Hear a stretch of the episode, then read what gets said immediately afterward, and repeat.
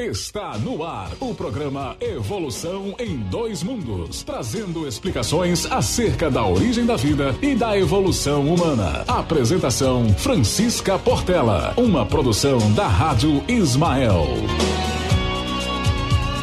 E boa noite a todos os amigos ouvintes da Web Rádio Ismael. Mais uma vez estamos aqui presentes para apresentar o programa Evolução em Dois Mundos, o programa que fala acerca da origem da vida e da evolução humana. Então, hoje nós vamos falar mais uma vez de um dos capítulos do livro Universo e Vida. Esse livro, é, sempre eu gosto de repetir para aqueles que estão é, entrando e assistindo o programa pela primeira vez. É, o título do livro é Universo e Vida. Nós estamos estudando o capítulo 9, a continuação desse capítulo que é um pouco extenso. Então, a gente acabou dividindo em algumas partes. E o que é que trata esse livro do Hernani Trindade Santana? Na verdade, Hernani Trindade ele psicografa uma obra pelo espírito de Pascal, de codinome, como a gente pode ver aqui, Áureo. Tá? Esse livro ele foi publicado é, e foi lançado pela editora FEB, e ele vai trazer um apanhado desse processo de evolução humana que vem acontecendo durante todas as eras antigas até chegar aos dias atuais. E nesse capítulo 9 ele vem falando justamente um pouco da história. Nós chegamos a falar do período em que Cristo estava aqui, então veio toda uma trajetória explicando sobre energia, é, qual é a constituição do universo, qual é a nossa constituição. É, todos nós somos matéria divina. E é, ele vai evoluindo, dando todos esses conceitos e fazendo correlações com conceitos matemáticos, com descobertas de que, do, do que já se estudou e do que já se tem hoje em dia. É, correlacionando, citando vários cientistas que, na verdade, que são espíritos que vieram para impulsionar o progresso.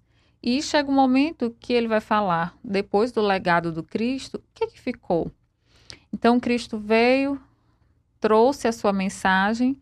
Logo em seguida, é, os evangelistas, alguns foram contemporâneos de Jesus, outros não, eles começaram a escrever a história, os ensinamentos do Mestre Jesus, lógico, inspirados é, pela espiritualidade, por Jesus, para poder estar levando esses ensinamentos que o Cristo vivenciou, veio mostrar a todos nós, porém esses evangelistas trouxeram né, de forma escrita e deixar esse legado para todos nós. Então, desde então, surgiram os cristãos primitivos, que eram aqueles que realmente acreditavam em Jesus. Não eram aqueles cristãos que estavam ligados a religiões específicas, mas que, na verdade, é, tiveram a proximidade com Cristo direta ou indiretamente e trouxeram todos os seus ensinamentos, é, todas as suas mensagens, deixando aí para a posteridade esse legado que é o legado transformador e a única solução para a transformação da humanidade. Desde então, é, a humanidade ela foi se reorganizando, mas ela foi se reorganizando partindo do princípio de que os espíritos que aqui habitam, eles são imperfeitos e estão em processo de evolução.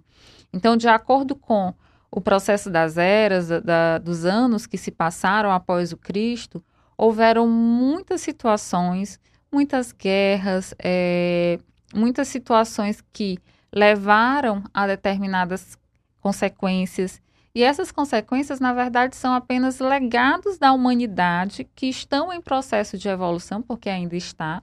E esse legado que foi gerado desde os primórdios, porque éramos nós encarnados, né, desde os primórdios, e a gente vem reencarnando nesse processo de aprendizado da mensagem do Cristo até chegar nos dias atuais. Então, Auro, nesse capítulo, ele vem fazer uma espécie de resumo, trazendo aí, é, digamos assim, o que aconteceu na história depois do Cristo. Então, no, no capítulo passado, na quarta passada, nós falávamos de Maomé, que ele era um dos espíritos de Skol, né, que foi enviado pelo Cristo no entanto, ele se perdeu diante, lógico, das fraquezas que nós, seres humanos, quando estamos encarnados, ainda trazemos. Então, ele veio para deixar um legado de paz, de união. No entanto, o legado dele foi de uma religião autoritária e que dizima várias pessoas para poder essa, essa religião ser a predominante. Então, totalmente contrário do que o Cristo pregava, que era a paz, a concórdia a união dos povos. Então, a partir de, daí, nós vimos também que os cristãos primitivos, eles eram perseguidos, é, eram levados ao Calvário, porque traziam a mensagem e as trevas naquela época, e ainda hoje, perseguem muito a mensagem que o mestre Nazareno trouxe e traz para todos nós, né? E essas trevas nada mais é do que nós, espíritos que ainda estamos desencarnados, estando em estágios de encarnados e desencarnados, que ainda se comprazem em fazer o mal devido, é, digamos, à nossa inferioridade e ainda dar resposta e vazão às nossas paixões, não trabalhando cada uma delas e trazendo aí, digamos, modificações, é, fazendo com que essas modificações que o Cristo trouxe para cada um de nós, para nós fazermos, fazendo com que elas não aconteçam ou retardando esse progresso que é inerente a cada um. Então, antes da gente iniciar propriamente dito, eu vou dar aqui uma boa noite é, no YouTube para Rosa Cristina Ferreira Cunha. Boa noite, Rosa Cristina. Aqui pelo Facebook a gente tem a presença da Jaqueline Costa, é, da Sandra Caldas, está aqui assistindo conosco, a Ana Debs também, boa noite, prezados irmãos, pais e luz, boa noite. É, a Sandra fala, boa noite, queridos irmãos, pais e luz a todos. E também quero dar aqui boa noite a Jaqueline Costa, que está aqui conosco, o Felipe Fontinelli, a Camila Pereira, é, o Wilson Domingos, boa noite aos irmãos Shalom e a Dora Guiar, que também está aqui conosco participando de mais uma Evolução em Dois Mundos. Então sejam todos bem-vindos. Obrigada pela presença de cada um e vamos aqui aprender conjuntamente, porque o aprendizado é mútuo né, meu anjo de guarda aqui me intuindo para eu captar as informações, os anjos de guarda de cada um sendo intuído para poder captar também as informações que são necessárias para o nosso aprendizado na noite de hoje. Então a gente vai iniciar aqui falando, continuando o capítulo 9, que é depois do Cristo. Então, é, ele traz um pequeno trecho e ele vai falar, reconhecendo que a igreja de Roma havia se tornado o mais importante centro de poder político do mundo, as potências celestes empreenderam mais uma vez considerável esforço para promover a regeneração de sua estrutura, àquela altura profundamente corroídas por todos os tipos de descalabro moral e de mercantilismo simoníaco. Simoníaco porque vendia as, as tudo que era relacionado à religião é, se vendia né? Então comercializava.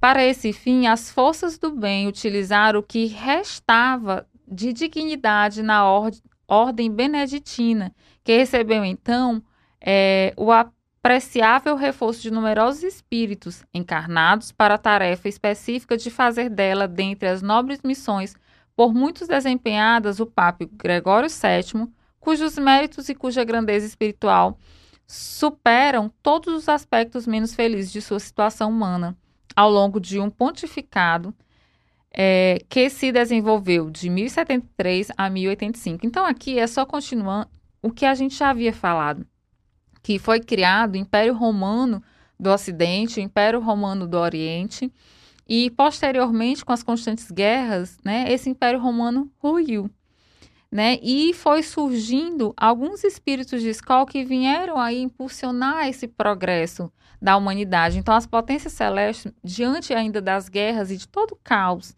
que estava acontecendo no período, ainda manda alguns espíritos que podem trazer benefícios diante desse contexto de guerra. Muitas vezes nós nos perguntamos assim: não, as guerras elas são permitidas, já que elas acontecem e Jesus é, não intervém, mas na verdade, o que, é que nós podemos concluir de tudo isso? Que nós somos herdeiros de nós mesmos. Nós, seres humanos, tivemos o contato com o legado do Cristo, na, do Cristo naquele momento. Ele sabia que nós ainda não estávamos preparados para entender. Então, era natural que surgissem guerras. Era natural que nós nos tornássemos fraticidas, que nos tornássemos. É, muito belicosos, porque nós ainda estávamos evoluindo. E nesse processo de evolução, era normal que um se voltasse contra os outros. Então, ele esperava tudo isso.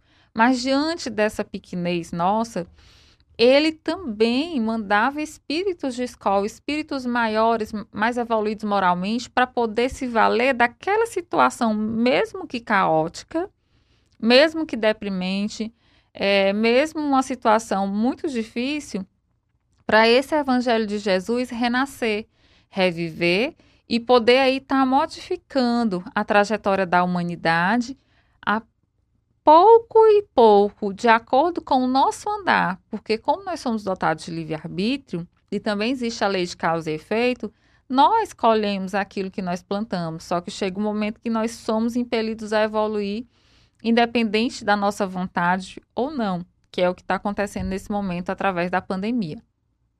Então surgem aí as cruzadas, né? os, os movimentos de cruzadas. Então, nesse movimento de cruzadas, o que, que aconteceu? É, a Europa, na época, né, na Idade Média, no período dessa transição da Idade Média entrando em outro período, o que, que acontece? Existe ainda é, o papado, toda, toda essa, essa região clerical, digamos assim, que, junto com os reis, dominavam é, politicamente, economicamente, e dominava aquela população através daqueles sistemas de feudos. Né? Então, tinha uma classe a burguesia, mas tinha também o sistema feudal que colocava os reis né, e o clero como algo elevado e que e era quem detinha esse clero o, as informações divinas. Então, tudo que eles falavam eram por intermédio de ação divina e eles eram os representantes de Deus na terra. Inclusive, eles falavam quem poderia ser salvo ou não, né? Teve a, a venda de indulgências, teve a, a, venda de terras, né? Que a gente fala terras no céu, os cantinhos, pacotinhos lá no céu, se você quisesse ter garantia de ir para o céu, tinha que comprar, né? Falava muitas vezes que se você nascesse plebeu, você morreria plebeu. Então, assim, foi estabelecendo uma série de regras, normas, que era da cabeça humana, justamente para manter esse poder. Só que é, os turcos e no Oriente Médio, a expansão de uma fé nova, ela foi crescendo. Com a chegada de Maomé, né, também. Então, houve aí uma espécie de domínio, um crescimento dessa religião. Só que é, essas autoridades feudais não se conformaram com a perda desses territórios, com essa expansão, mas na verdade, por trás de tudo isso, dessa indignação, existia todo o interesse econômico. Na verdade, se queria adquirir benefícios. Então, essa, essas cruzadas, elas, no final, elas foram fracassadas no sentido do objetivo que elas foram é, estipuladas porque não foi um objetivo divino, foi um objetivo humano. Porém, ela, elas foram fracassadas. E no decorrer de sua realização, elas também deixaram alguns legados, se assim a gente pode falar que são legados, né? Mas é, o que, que aconteceu nesse primeiro momento de cruzada? Ele fala: nessa época, os guerreiros turcos se haviam apossado de Jerusalém e de toda a Palestina, maltratando os peregrinos cristãos que os árabes sempre haviam recebido sem problema na Terra Santa. Ou seja, os árabes que ficaram ali naquela região da Palestina, eles sempre deixaram é, os, outros, os outros povos que vinham de outros locais estarem visitando os templos religiosos, né, Jerusalém, que eram símbolos do cristianismo. No entanto, com o passar do tempo, o que aconteceu? Eles não deixaram mais. E aí foi o motivo de revolta e um, o pretexto para que os outros povos começassem a querer, é, digamos assim, resgatar é, é, essa terra santa que foi dominada pelos turcos. E aí começa né, essas guerras. E Pedro, o eremita, é, reagindo àquela, àqueles maltratos que ele próprio havia experimentado, começou a percorrer a Europa pregando a guerra contra os infiéis. Sensibilizado pelo clamor da, de revoltas, multidões de católicos, o Papa Urbano II convocou grande concílio e sancionou com a sua, é, a sua pontificai autoridade a organização de expedições militares contra os, os islamitas, que Maomé criou, né, a religião. Era o começo das cruzadas, de tão assinaladas consequências na história dos povos. Então, Pedro é, não se conformou com essa proibição e ele foi um dos que sofreu muito com as perseguições nesse processo de, das cruzadas. Então, o que, que ele fez? Acabou percorrendo toda a Europa e acabou insuflando esse processo. Né? Mas a gente vai ver que esse processo de insurreição, a guerra e a conquista né, desse território de Jerusalém, da, da, de visita dos cristãos à Terra Santa, na verdade virou pretexto daqueles que eram maiorais na época para poder aí estar obtendo alguns benefícios. Já na segunda cruzada, porque foram vários movimentos tentando conquistar a região. Já na segunda, é, ele fala que foi uma expedição chefiada pelo também por Pedro, só que aí o que, que aconteceu? Também não lograram êxito, né?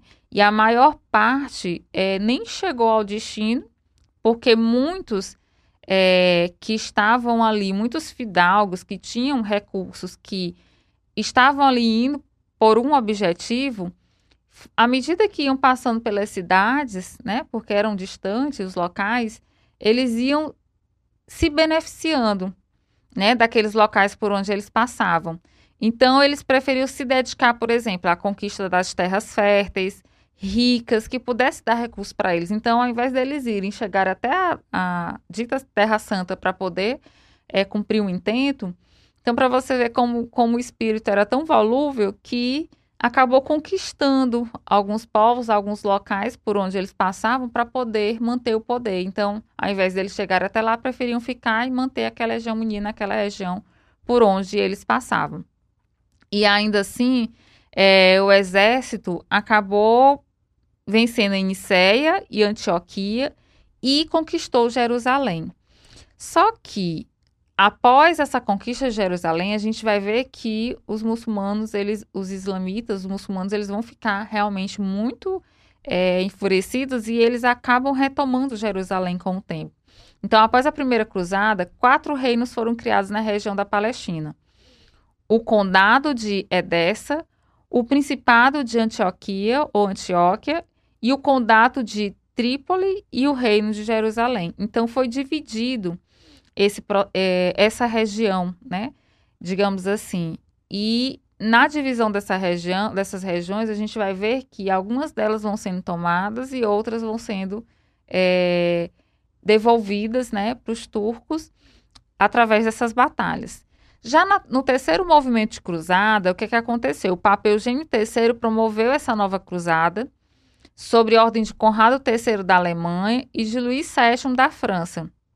1147 a 149 e redundou em tão grande fracasso militar que poucos anos depois, em 87, o sultão Saladino reconquistou Jerusalém, que eu falei para vocês. Então, os turcos retomam aí Jerusalém. E ele fala que, na verdade, esses grandiosos se juntam, esses representantes dessas regiões na época que eram a França, a Alemanha, a Inglaterra, né? Então cada rei de cada local se junta para poder lançar aí contra essa terceira cruzada, é contra o, o, as pessoas que defendem a religião de Maomé, mas devido a seu orgulho e serem capazes de ter a sua própria força, eles resolvem enfrentar tipo assim separadamente. Então eu não vou juntamente com todo mundo. Eu vou separadamente, porque se eu ganhar, eu fico com a Terra Santa. Aí o outro, da mesma forma, eu também não vou me juntar com esses reis da Alemanha, da França, porque se eu for separadamente, eu também conquisto. Então, acaba que essa terceira cruzada também cai por terra, porque devido ao orgulho, o egoísmo desses reis, né, eles não conseguem se juntar e acabam travando aí batalhas separadas e acabam perdendo. Já houve uma quarta, uma quinta, uma sexta e uma sétima cruzada. É, esses movimentos, né, essa quarta, quinta sexta e sétima cruz, oitava, até a oitava, né, o que, que aconteceu? Lograram êxito? Não. Foram totalmente fracassados. E ele fala que, no caso, foi estipulado, estabeleceu-se um Império Latino ou Império Romano do Oriente, né? E sobre a ascendência do rei francês, só que em 1262 houve uma revolta, né? E o que que acontece? Essas novas cruzadas, elas terminam em fracasso.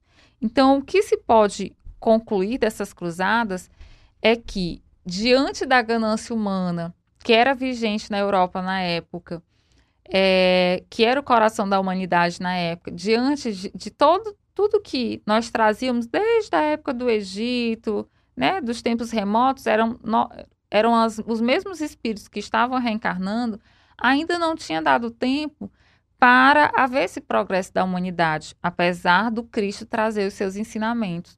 Então, nós continuamos belicosos, nós continuamos aí a fazer guerras e guerras utilizando a religião como causa principal, né? E quais, quais foram as vantagens dessas cruzadas? Será se teve vantagem? Então, como a gente viu, é, no caso, os espíritos superiores, eles sempre utilizam mesmo as nossas mazelas, os nossos comprometimentos, para poder tirar algo de bom, né? E é, estimular o progresso da humanidade. Então, quais foram as vantagens? Os sucessores grande, do grande imperador não tinham, porém, nem de longe, o seu talento. Então, ele fala aqui que o, o sistema feudal acabou iniciando aí para o seu declínio, e ele falou: despóticos e preguiçosos, completamente despreocupados de seus povos e sem qualquer compromisso com o progresso, seu imobilismo administrativo resultou a curto prazo na mais desoladora estagnação da economia, na ociosidade generalizada, na ignorância e no pauperismo das massas. Ou seja, os reis que tinham essa característica de só sugar da população, de só é, serem beneficiados e não estimularem o progresso ao trabalho, né? A gente sabe que existe a lei do trabalho pelo esforço próprio. Quando eles queriam lá conquistar as terras santas, era com o objetivo de pegar essas riquezas que lá existiam, porque existiam muitas riquezas no Oriente, mas é, eles não lograram êxito. Então, qual, qual foi uma dessas vantagens? Que diante dessa pobreza, diante dessa situação, o povo europeu ele começou a ter que se mobilizar diante dessa situação caótica em que ele estava envolvido. E ele fala também de mais é, uma, uma vantagem. O contato dos cruzados com o luxo e o conforto dos potentados muçulmanos despertou nos europeus um novo forte desejo de regá-los que dantes ignoravam e que custavam fortunas, só adquiríveis através do trabalho produtivo e fecundo, ou seja, eles tiveram que começar a trabalhar para poder conquistar algo que eles achavam melhor. E eles falam também que houve novas disposições, sem dúvidas, egoísticas, porque eram egoístas, porque eles estavam pensando só no bem-estar, mas que devolveram aos povos europeus a bênção do trabalho e, com ela, considerável melhora nas condições de vida da população, amplamente beneficiadas pelo vigoroso crescimento da indústria e do comércio. Outra vantagem que ah, outros benefícios que a cruzada trouxe naquele período foram os livros. Então ele fala que é, houve a leva de livros para a Europa. Né? Muitos livros que foram esquecidos no Velho Mundo foram deixados por lá. Então, com esse movimento de cruzados, eles entraram em contato com essa literatura e essa literatura foi levada para a Europa. E como foi levada para, para a Europa, então estimulou o desenvolvimento da cultura, da leitura, inclusive os conhecimentos né, cristãos que eram bastante difundidos ali na época que Jesus ali estava naquela região, que muitos foram os escritos, enfim, então estimulou aí trazer esses livros para o Velho Mundo, para a Europa. E ele fala, até mesmo pelas elites clericais, né, que era o clero. Livros que os árabes haviam traduzido dos gregos e outros que eles próprios haviam produzido versando sobre astronomia, medicina, geografia, matemática. Para que se possa medir de algum modo a importância disso, deve-se compreender que, sem esse trabalho dos árabes, descoberto e aproveitado pelos europeus, provavelmente não houvesse surgido nos séculos mais na frente, 13 e 14, as primeiras universidades europeias. Então, esse pequeno, digamos assim, digamos assim, esse, esse movimento que aconteceu, trazendo esses livros, permitindo a difusão aí do conhecimento, foi o que permitiu essas faculdades que nós conhecemos que são bem antigas e tradicionais na Europa, que permitiu um grande desenvolvimento, pudessem trazer aí o impulso né, desse desenvolvimento intelectual da própria humanidade, que é necessário ao progresso. E ele fala que tão esplêndidos serviços iriam prestar à humanidade, e nem houvessem surgido tão brilhantemente no firmamento da cultura humana pensadores como Tomás de Aquino, Rogério Bacon e poetas de talento como Dante Alighieri e Petrarca. Né? Então, esse, esses movimentos permitiu a fomentação né, dessas atividades. Outra coisa também é, que aconteceu é que populações inteiras foram aforreadas, como ele cita aqui. Como assim alforriadas? À medida que essa população ia passando por alguns locais, é, e como os reinos foram ficando mais pobres, mais endividados, mais necessitados, então eles começaram a vender a alforria ou a liberdade dos povos, não é isso? Então ele fala, populações inteiras se alforriaram, comprando a própria liberdade a tiranos necessitados de dinheiro. Isso trouxe uma sequência, consequência política de extraordinária significação, na medida em que o fortalecimento do poder central dos monarcas abalou definitivamente as bases do feudalismo. A gente viu que nesse período do feudalismo surge uma nova classe social, que são os burgueses. Os burgueses, eles não eram aquela classe privilegiada, mas era a classe que trabalhava, que estava estimulando o comércio, e eles começam ali ter poder econômico. Então, começam ali a vender a sua liberdade, é, até mesmo comprar regalias diante do clero, né? Comprar as terras santas, enfim. Então, o clero até começa a se ligar aos burgueses e a gente vai ver que começa um processo de transformação nesse período que leva aí o declínio desse período feudal e dessa estruturação que lá existia. E o que é importante nós observarmos até aqui? É que vários acontecimentos que nós estudamos na história, que muitas vezes nós até exaltamos, e personalidades bastante importantes, que na nossa concepção eram importantes, devido a um fim que levava, mas um fim materialista, a gente vê que na verdade é só um reflexo do que nós sentimos e da nossa evolução humana. Que na verdade aqueles processos sanguinolentos, truculentos, não eram para acontecer. Mas a gente ainda tá, não estava preparado para não faz, fazer de forma diferente, né? Através da paz, da concórdia e do amor. E hoje nós também ainda não estamos. Estamos no caminho, porém ainda não estamos. Nós podemos observar que como é o nosso comportamento em várias instituições onde nós estamos. Se nós fazemos parte de uma empresa, se nós fazemos parte de um grupo, será se acontece discórdia, disputas, é, os milindres, né? Será que vai acontecendo dentro da nossa casa as discussões, né? As animosidades acontecem. E são esses sentimentos que nós trazemos porque, nós ainda somos imperfeitos, somos espíritos imortais. Então nós ainda não estamos preparados para é, conviver harmonicamente, fraternamente uns com os outros, mas nós estamos aprendendo e está mais próximo do que longe, né? Esse aprendizado. E, e esse convívio, Jesus sempre pregou, né? Sempre proclamou é, todos esses ensinamentos. Só que nós ainda não estávamos preparados para entender e nem seguir. Então, nesse momento, foi muito importante a gente observar que os tutores espirituais, eles não abandonaram a Terra. Pelo contrário, auxiliaram mediante as nossas ações e incutindo bem, ali de uma forma ou de outra, trazendo espíritos que pudessem ali auxiliar esse processo de desenvolvimento na humanidade. E ele fala: entretanto, nada disso obscurece a verdade de que o panorama do mundo era tão sombrio nos inícios do século XI, que nas regiões mais elevadas do arcabouço planetário, o colégio crístico determinou a encarnação em massa de um verdadeiro exército de tarefeiros do bem para sustentar a chama sagrada do ideal evangélico, ameaçada pela terrível ventania de violência é, e depravação que varria a terra. Notabilizaram-se nisso os albigenses e os valdenses, cujo zelo apostolar provocou cruéis perseguições de insensatas autoridades humanas.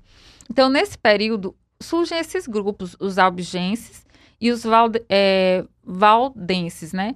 Que grupos eram esses? Eram grupos, eram espíritos de escola que desceram até a Terra para poder trazer essa ideia do cristianismo redivivo, para não deixar esse cristianismo morrer, que é, é justamente a conduta cristã baseada nos ensinamentos do Cristo, né? Que foi deixando para trás, sendo modificado aí pela igreja, por, por todos, através da busca do poder. Então, esses grupos surgiram, mas também foram massacrados. Então, na história, se a gente observar, quem é que lembra aí citar sobre os albigenses e os valdenses? Quase ninguém. E a gente geralmente estuda outros pontos da história, das cruzadas e de outros pontos de outras histórias que a gente vê ao longo do tempo. Por quê? Porque ainda é a nossa visão humana. E a gente considera, às vezes, guerras mais importantes, menos importantes. E, na verdade, esses que eram abnegados, que eram discretos, que eram pessoas que trabalhavam no bem, muitas vezes anonimamente, mas as trevas acabavam visando e atacando esse trabalho. Então, eles começaram aí a trazer novamente esses ensinamentos do Cristo redivivo. E como é que eles traziam? Era só pela palavra? Não, era pelo exemplo. Né? Então ele fala aqui que eles foram os continuadores da igreja primitiva, aquela igreja primitiva lá da casa do caminho, em que abrigava todos aqueles que eram perseguidos, falavam da palavra do Cristo e ainda atendia aquelas pessoas que chegavam doentes, né, precisando de auxílio de saúde, e era dado auxílio de saúde espiritual e material naquilo que eles já podiam realizar. Então, é, esses albigenses e valdenses, eles eram o quê? Continuadores da igreja primitiva e precursores da reforma religiosa. Porque a reforma religiosa, é, a gente lembra que existiu o um movimento de reforma e de contra-reforma. Apesar de trazer algumas ideias é, que também confluíam com o pensamento humano e não divino, mas foi um momento importante para poder o quê? Chamar a atenção da Igreja Católica que aquilo não era o correto a ser feito.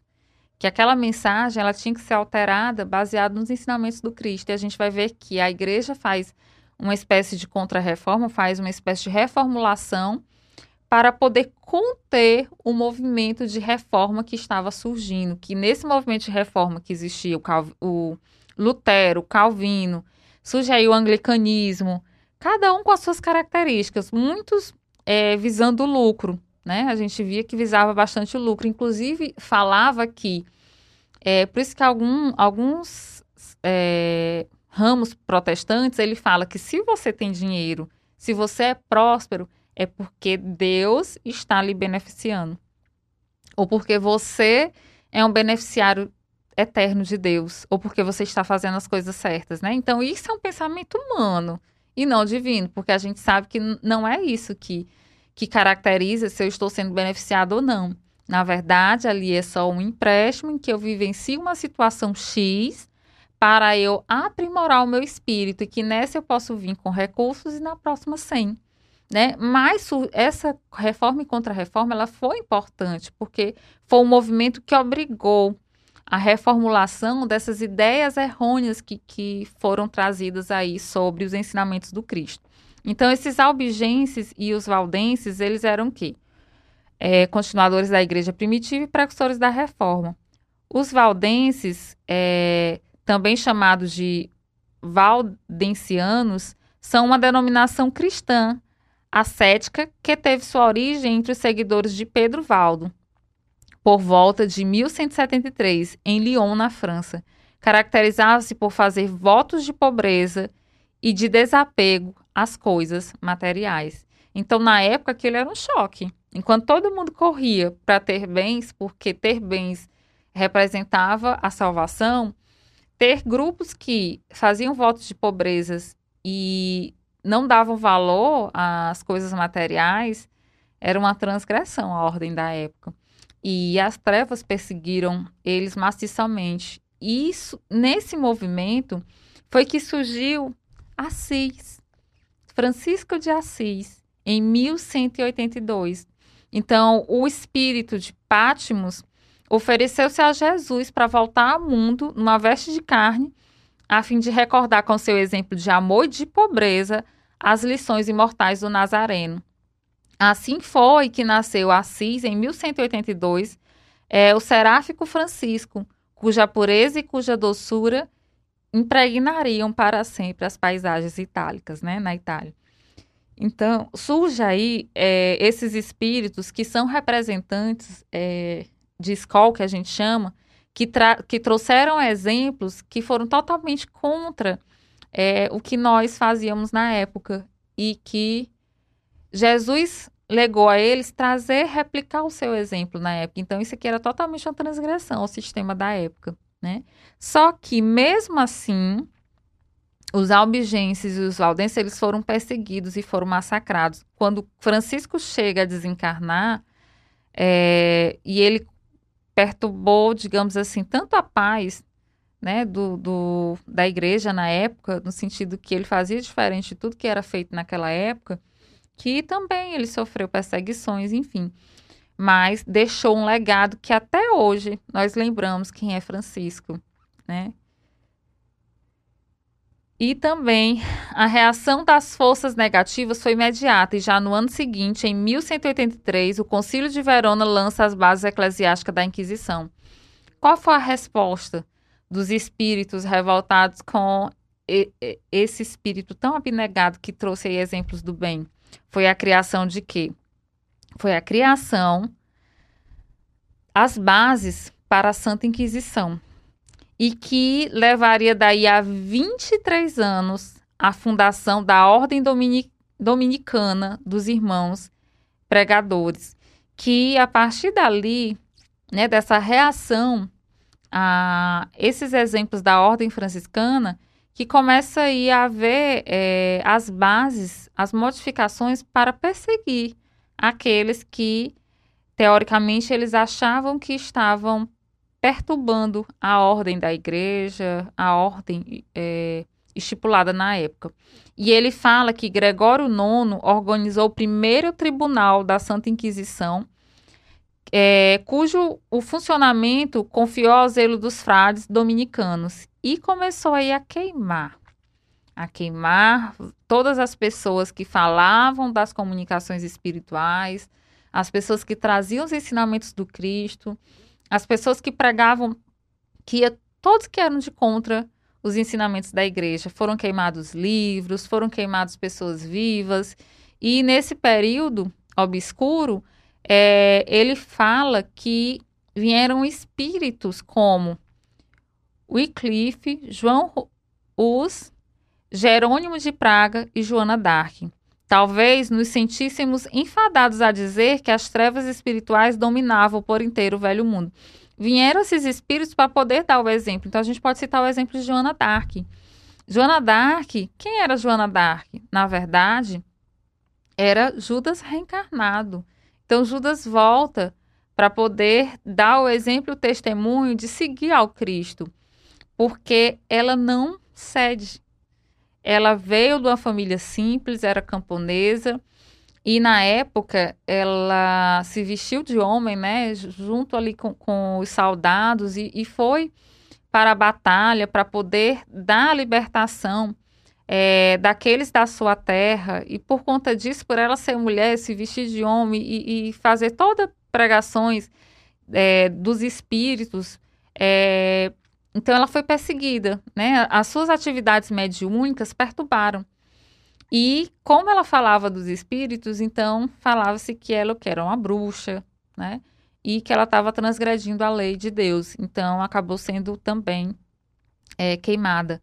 Assim como John Hughes, o, o, o Cliff, todos eles, esses três primeiros, todos eles, é, um foi discípulo do outro, né? Eles chegaram a se formar, inclusive fizeram até mestrado na universidade né? E aqui é só mostrando a queima, né, da na no Tribunal da Santa Inquisição. no livro Renúncia, inclusive, tem uma parte que lá cita é, um dos personagens que veio para ser padre é, nessa encarnação, na encarnação que ele veio, ele teve que abrir mão do seu grande amor e Alcione. E esse grande amor é, era mais evoluído que ele. E ela sofreu tanto que chega um momento que ela vai para, para a escola de freiras. E mesmo assim, por ela nunca deixar de defender as suas ideias do Cristo, né, ela acaba sendo perseguida, né? Perseguida por aqueles que, que observavam, que, e ela é mandada, digamos assim, para o Tribunal da Santa Inquisição na época, para ela poder ser julgada ou ter alguma penalização. E esse padre se revolta porque ela não o aceitou, né? Não, não podia ficar com ele porque intimamente ela sabia que ele veio para passar por essa provação e não ficar com ela. Então ele acaba entrando aí para compor é, essas pessoas que faziam parte da Santa Inquisição na época, porque tinha em cada local, né? E ele manda é, essa Alcione ficar reclusa dentro de uma sala e ela passa fome. Ela começa a desenvolver problema respiratório, porque a sala era muito úmida, né? A, a pneumonia na época que a gente falava. E ela começa a adoecer. E quando ele vai visitá-la, que ele observa que ela é Alcione, ele se perturba e ele se transforma. E nesse processo é onde acontece o processo de transformação dele por Cristo. É onde ele realmente se converte por Cristo diante daquela situação, né? E ele conta aí essa passagem nesse período que haviam essas perseguições. E ele fala que com a queda de Constantinopla em 1453 ruiu o mundo antigo. Então esse mundo antigo que nós estudamos até então, Império Romano, né, é, período feudal, ruiu. Então, surge aí o mundo novo. É, que mundo novo seria esse? As Américas. Então, começa aí a haver a programação da descoberta de um novo mundo, que seriam as Américas. Então, juntamente, é, abria-se a cortina do tempo, surgiram como por encanto, no cenário humano, um mundo novo e uma nova era. Então, um mundo novo surgindo no Brasil, surgindo Estados Unidos, surgindo toda a América, né, que eles erram o caminho indo para as Índias e chegam às Américas, na verdade, era a ação do Cristo, colocando aí é, um novo planejamento de um processo de transformação que iria acontecer na humanidade, né? E começam aí, como por encanto que ele fala, surgir vários pensadores, vários espíritos que iriam impulsionar esse processo de transformação que aquele momento a Terra estava vivendo. Então, Vasco da Gama descobre Calicut, na Índia, chega até lá. Fernão Magalhães, ele faz a passagem para o Oriente. Então, se a gente observar aqui essa, essa figurinha rosinha é a Espanha, a azul é Portugal, aqui é a Europa, onde está a França, a Alemanha, né? A Itália. Então ele sai daqui, ó, e vai percorrendo a África. Passa aqui pelo Estreito de Bering e eles chegavam até aqui as, o que eles chamam de Índia, ó. A Índia, onde eles pegavam as especiarias, que eram muito caras, que na Europa não tinha. Marfim, tecido, enfim. Só que nesse percurso eles se perdem e chegam ao Brasil, né? E chegam às Américas. E só que quando esse Fernão Magalhães começa a fazer a passagem por esse Estreito de Bering aqui, né? É... O que que acontece? Ele descobre que a Terra ela não é uma Terra plana, né? Então ele começa a, a falar dessa ter um pouco de noção. Não é que ele chegou a dizer que a Terra era redonda, mas ele começa a ter uma noção e a calcular e, e deu embasamento para outros teóricos da época a ver que essa Terra não era plana como eles achavam. Então, é, Sebastião Alcano prova a redondeza da Terra. Os outros só estipulam, mas a, ele comprova, tá?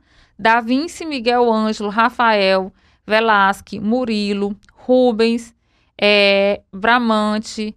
Então são vários, Ariosto, Tasso, Rebelais, né? Miguel de Rebelais, se eu não me engano, Montesquieu, Cervantes, Miguel de Cervantes, Camões, Moros, Erasmus, Klepper, que começa aí a dar vazão às leis de Newton. Newton só vai começar a traduzir as suas leis através dos estudos de Klepper, que vai estudar o que os movimentos dos planetas, né? Galileu Galilei, que começa também a estudar o universo, Shakespeare, Copérnico, Torricelli, que vai estudar a hidrodinâmica, né? É, Descartes, Newton.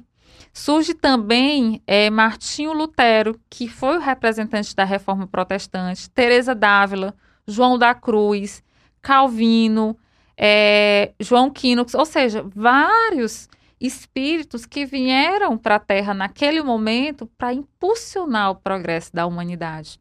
Então, é, Jesus, em nenhum momento ele estava dormindo ou deixou a Terra relegada, né? todo o tempo ele foi acompanhando e observando o progresso da humanidade. Surge aí também, como ele fala, mas infelizmente, além desses espíritos, vêm outros. Mas se vieram esses outros, é porque Jesus permitiu.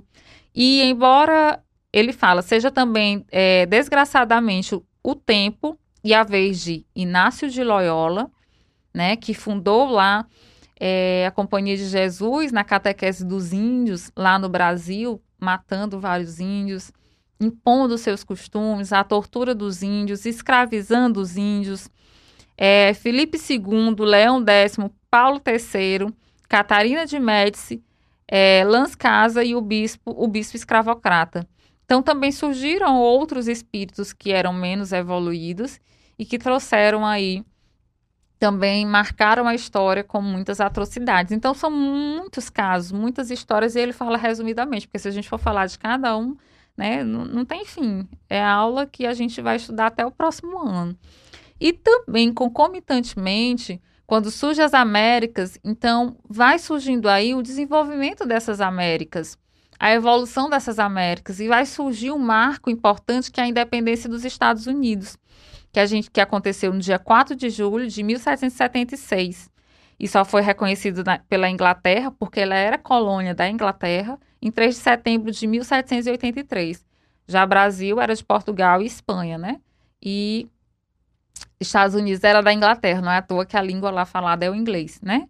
E através da declaração da, da, de Filadélfia, ele fala: consideramos como evidentes as seguintes verdades: que todos os homens foram criados iguais que o Criador lhes conferiu certos direitos inalienáveis, dentre os quais contam-se a vida, a liberdade e a procura da felicidade, que para assegurar esses direitos, governos foram instituídos entre os homens, originando seus justos poderes de consentimento dos, dos governados. Ou seja, essa declaração de Filadélfia, ela vai servir de base. De base para a Revolução Francesa, de base para o movimento da Inconfidência Mineira do Brasil, onde Tiradentes e outras pessoas que lá já existiam começam a insuflar um processo de independência do Brasil, né? E também eles começam lá no Brasil a ser influenciados pelos movimentos que aconteceram na Europa, né? Como a Constituinte, né? Liberta quais seratame, Liberdade ainda que tardia. E lá atrás, todo, é, aqueles preceitos de liberdade, igualdade e fraternidade, né? E que vai servir como base para é, a independência de vários, vários países, como também influenciou Simão Bolivar na Bolívia e outros que começaram a ter movimentos de independência ali na, nas Américas, assim como o Brasil também, tá? Então, é, aconteceu que o governo recorreu a mercenários estrangeiros aqui já na França. Então, França começa também a haver um processo de revolução. E vai acontecer no dia 14 de julho de 1789 a Revolução Francesa, né? E essa Revolução Francesa é que marca o início da Idade Contemporânea, né, na Europa, ali na Europa. E teve a ajuda de vários enciclopedistas, o exemplo dos norte-americanos, tá? Os enciclopedistas, eu lembrava o nome de todos, né? Porque eu acho que caiu até na prova quando eu fiz, eu lembro. Mas eu não lembro mais quem eram eles, né? Mas eu acho que era do Tom, Montesquieu, Voltaire, Diderot, tá? Me corrijam se eu estiver errada, mas eu não lembro. Eu lembro que deve ter um desses aí pelo meio, né? E foi quem foi, acabou influenciando aí o exemplo também norte-americano a esse processo através da queda da Bastilha, que era o símbolo né, é, da França na época, foi o símbolo desse processo de revolução, houve aí o início da idade contemporânea. E além disso, também só falando resumidamente, para a gente não, não prolongar, trazendo para as outras aulas, depois disso tudo, é, o que é que acontece? A França, ela acaba é, ocorrendo ali a Revolução Francesa e a partir dali começa a surgir Napoleão Bonaparte, né? Então Napoleão Bonaparte ele foi foi ganhando destaque e ele era um espírito, um espírito de escola também que foi enviado para a Terra. Eu não coloquei nos slides porque eu tô, por isso que eu estou referenciando aqui no livro, tá? Ele foi enviado para a Terra para o quê? Para poder é, haver a união dos povos. Ele teria que fazer essa união, só que, na verdade, não através de guerras e nem através é, é, desse fraticídio que ele acabou realizando. Então, ele fala: ó, a verdade é que, deixando-se vencer por ambiciosa vaidade, aquele espírito de escola não soube realizar a elevada missão de congregar a liberdade os povos europeus inaugurando nova era de confraternização e paz para o mundo inteiro. Essa era a missão de Napoleão Bonaparte, que é a, a reencarnação é, de César, né?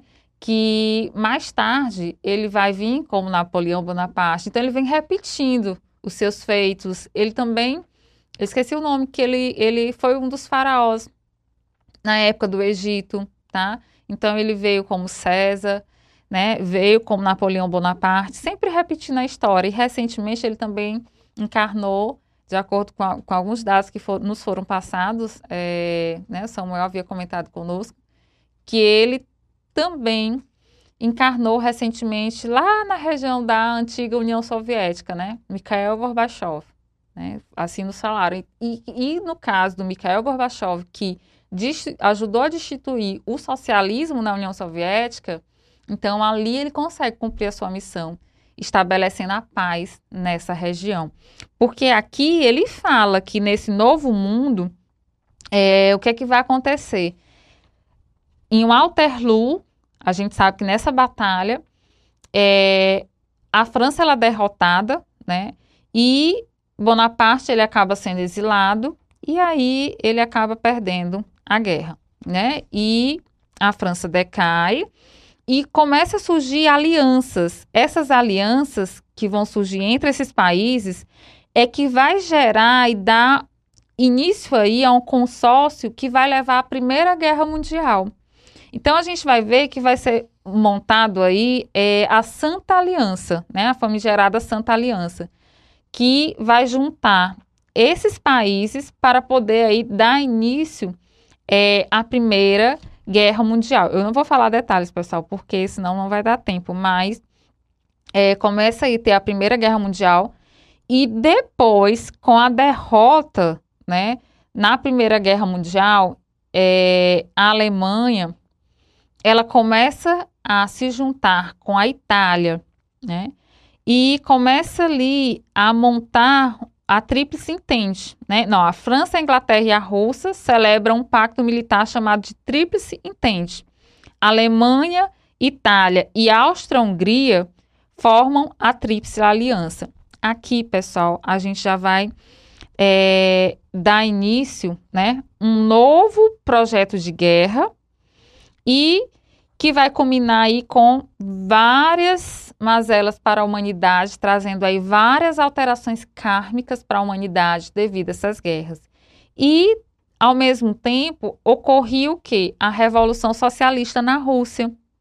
Então, é, Trotes começam a surgir, né? Só que essa revolução socialista, ela vai chegar ao fim. E ele fala que nessa revolução socialista, na verdade, esses espíritos, eles vieram é, imbuídos de fazer certo mal, porque se pregava a fraternidade entre todos, o socialismo, porém, o que a gente tinha era um sistema, digamos, autoritário.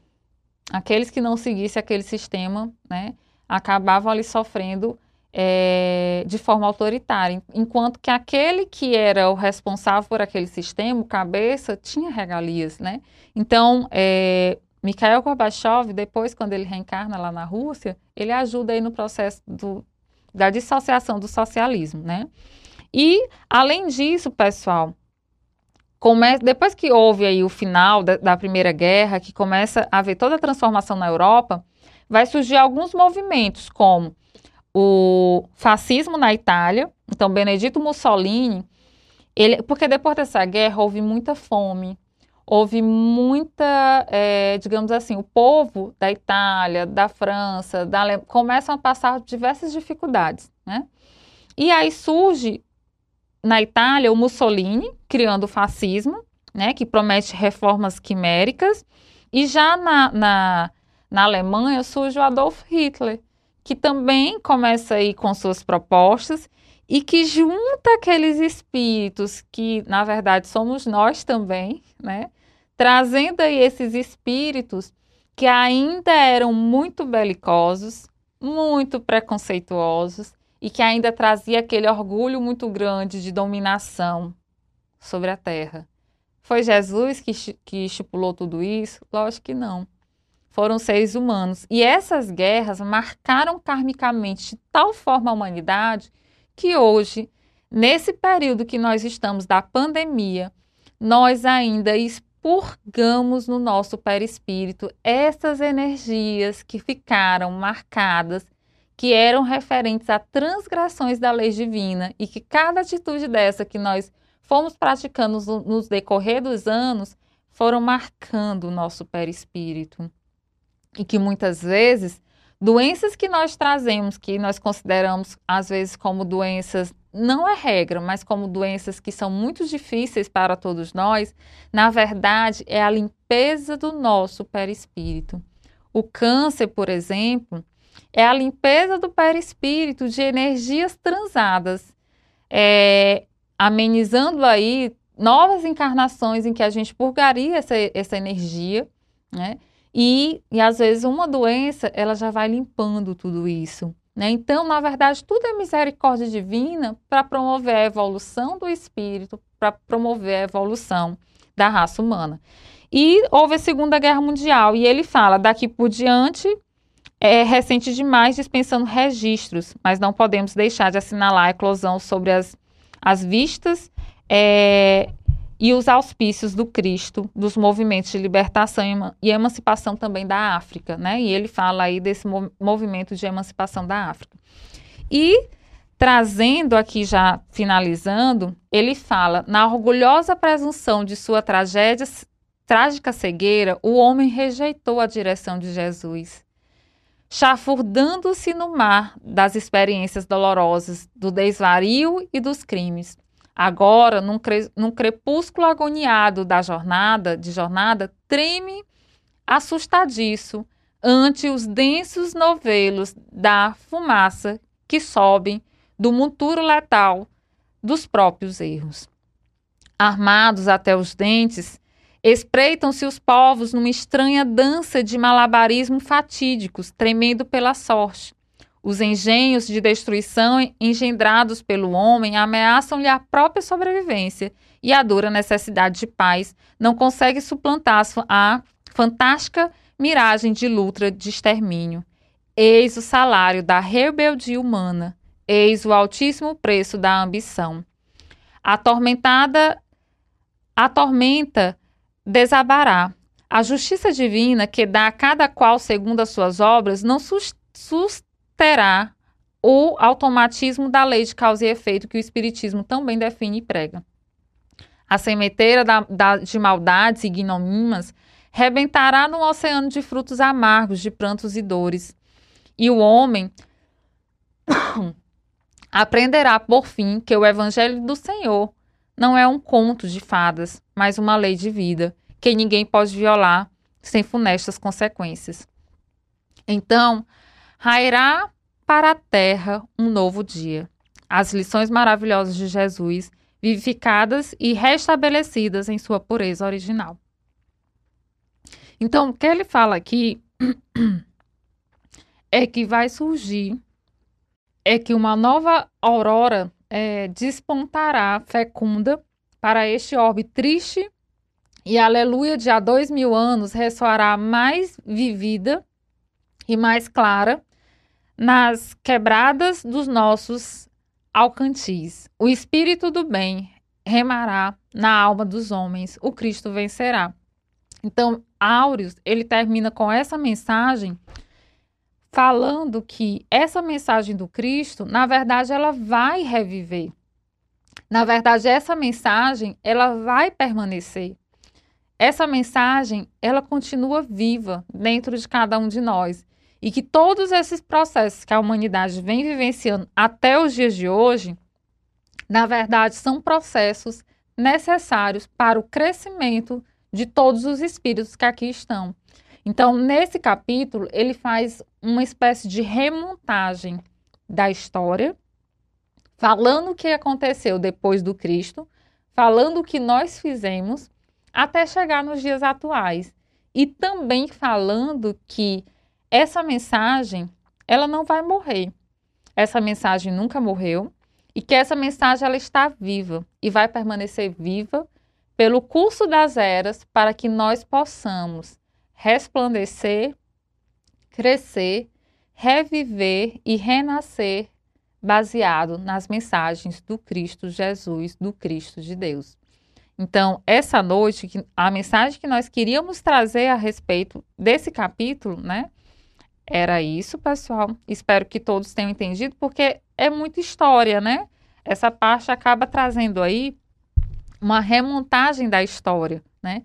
Só que é interessante trazer essa remontagem pela visão deles, porque até aqueles personagens, como eu falei, que a gente considera mais importantes na história, foram aqueles que muitas vezes contribuíram para o desgaste né, da, da, das relações, do progresso da própria humanidade.